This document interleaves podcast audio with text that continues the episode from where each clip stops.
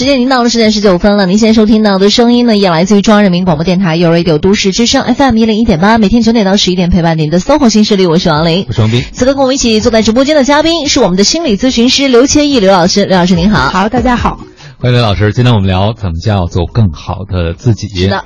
啊，那其实可能很多朋友都会对一个问题感兴趣，早就听说了，人是本性难移啊。这个我们做更好的自己，究竟在哪些方面是可以变得更好，哪一方面我们又没有办法改变呢？因为可能性格的部分到成年以后，确实真的还是蛮难的。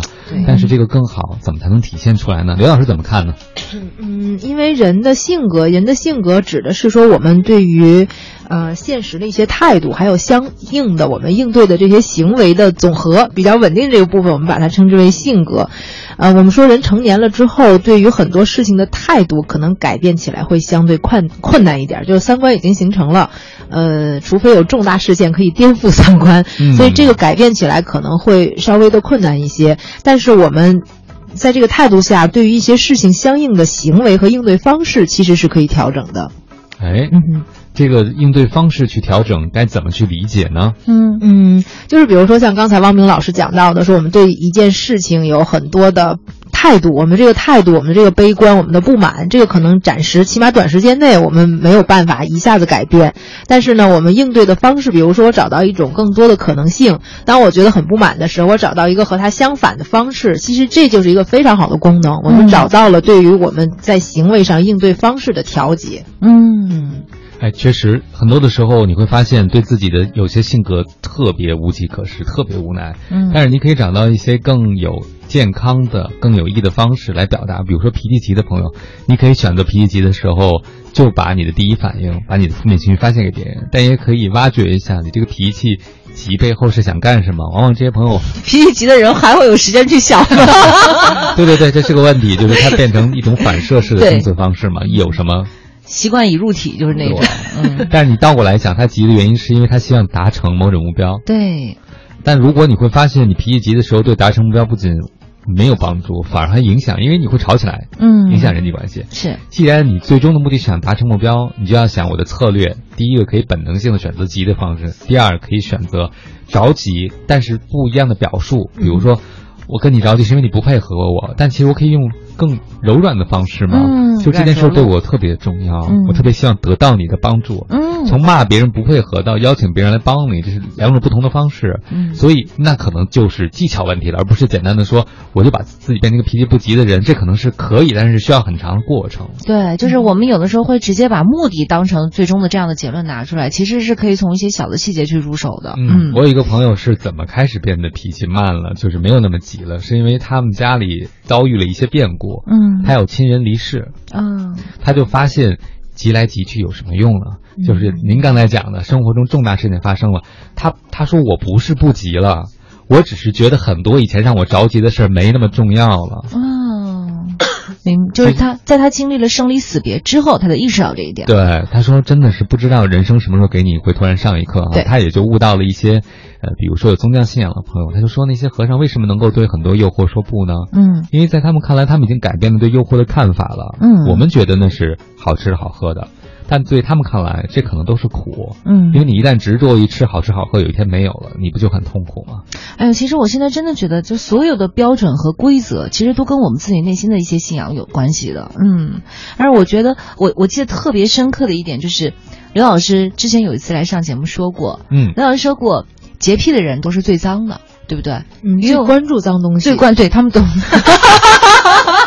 完了，我待会儿会被九月份收尾人打死了，是吗？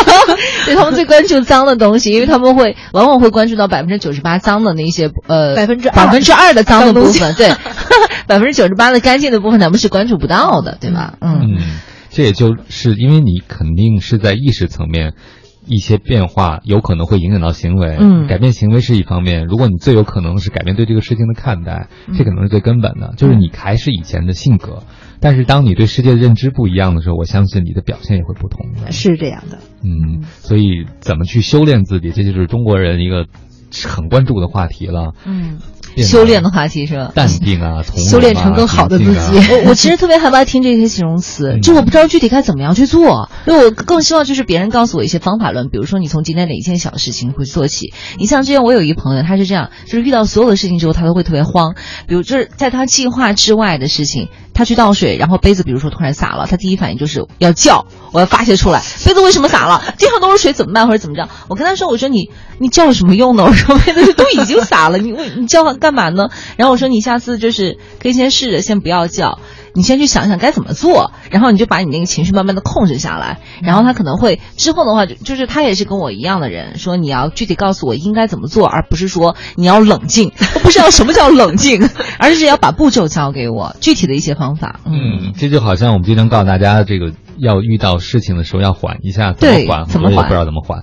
那可能最简单的就是数个数，就数六十秒，或者你给自己自己上个倒计时。嗯，我有一些朋友可能对有一些别人说的不太中听的话是特别敏感的，所以他习惯第一时间别人一旦说了那些话。他就会在比如微信呐或者电话中就回过去。啊，但他现在发现网络社交给他一个很好的便利，嗯哼，就是他依然很生气，但他未必要第一时间就回过去。嗯，他可以跟自己说等三分钟以后、五分钟以后再回过去，就不是在盛怒之下或者在情绪最激烈的时候去做这个回应。嗯，他就发现这样给自己省了很多麻烦。对对对，以前是痛快了，逞一时口舌之快，但后边要收拾残局更麻烦。嗯，因为我之前有一朋友，他也是，他就会直接在有朋友圈的时候，比如我跟汪老师发生了口角或者怎么着。或者我心里对王老师很不爽，我会立马就在朋友圈里面发一条。真的吗？对，不是我，不是我，我是说有一朋友他会这样，就打一比方，有一朋友他会这样跟王老师不爽，就会直接我在朋友圈里面可能会立马发，但我也不会去骂王老师。可是大家就大家都知道嘛，或者是什么情况。不过他过了一段时间以后，我就把那那个东西就删掉，或者就是屏蔽掉这这种。反正现在好像也会好很多。嗯，我有个朋友是写完了，然后发选择只自己可见。哦，这样子啊，就设成私密了，是不是？对对对，他就说不行，我就憋得难受。然后必须要生出来，是找树洞吗？实在不行的时候，他就会，比如说，嗯，他会让我也看到，或者还有几个比较私密的朋友看到，然后我们会给他点赞，然后同情他一下，他觉得过过完瘾了，过完瘾，然后他就可以删掉了。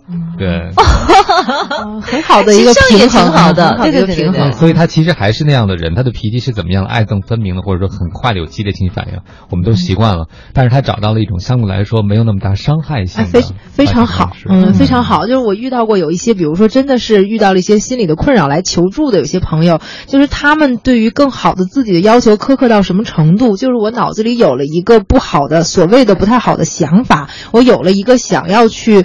呃，在语言上攻击一些人的想法，我都觉得自责的不得了。不能允许自己当坏孩子。对对，我怎么可以有这样的想法？就是因为对这种一些想法和念头的不接受，然后会把自己搞得非常的情绪上的糟糕。嗯，哎，所以假如说像汪冰老师讲的这种情况，如果说我们能够接受，我们能够知道，我们脑子里一个念头是不会伤害到别人的。当我把这个念头充分的发泄过情绪之后，我们还是可以。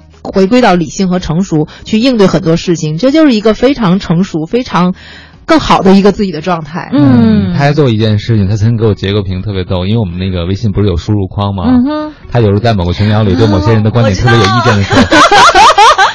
嗯，OK，知道。哦，我知道了，我知道。嗯。哎，我我觉得。其实最重要的是，有的时候，如果你真的改变不了自己的话，其实有时候也没必要改变。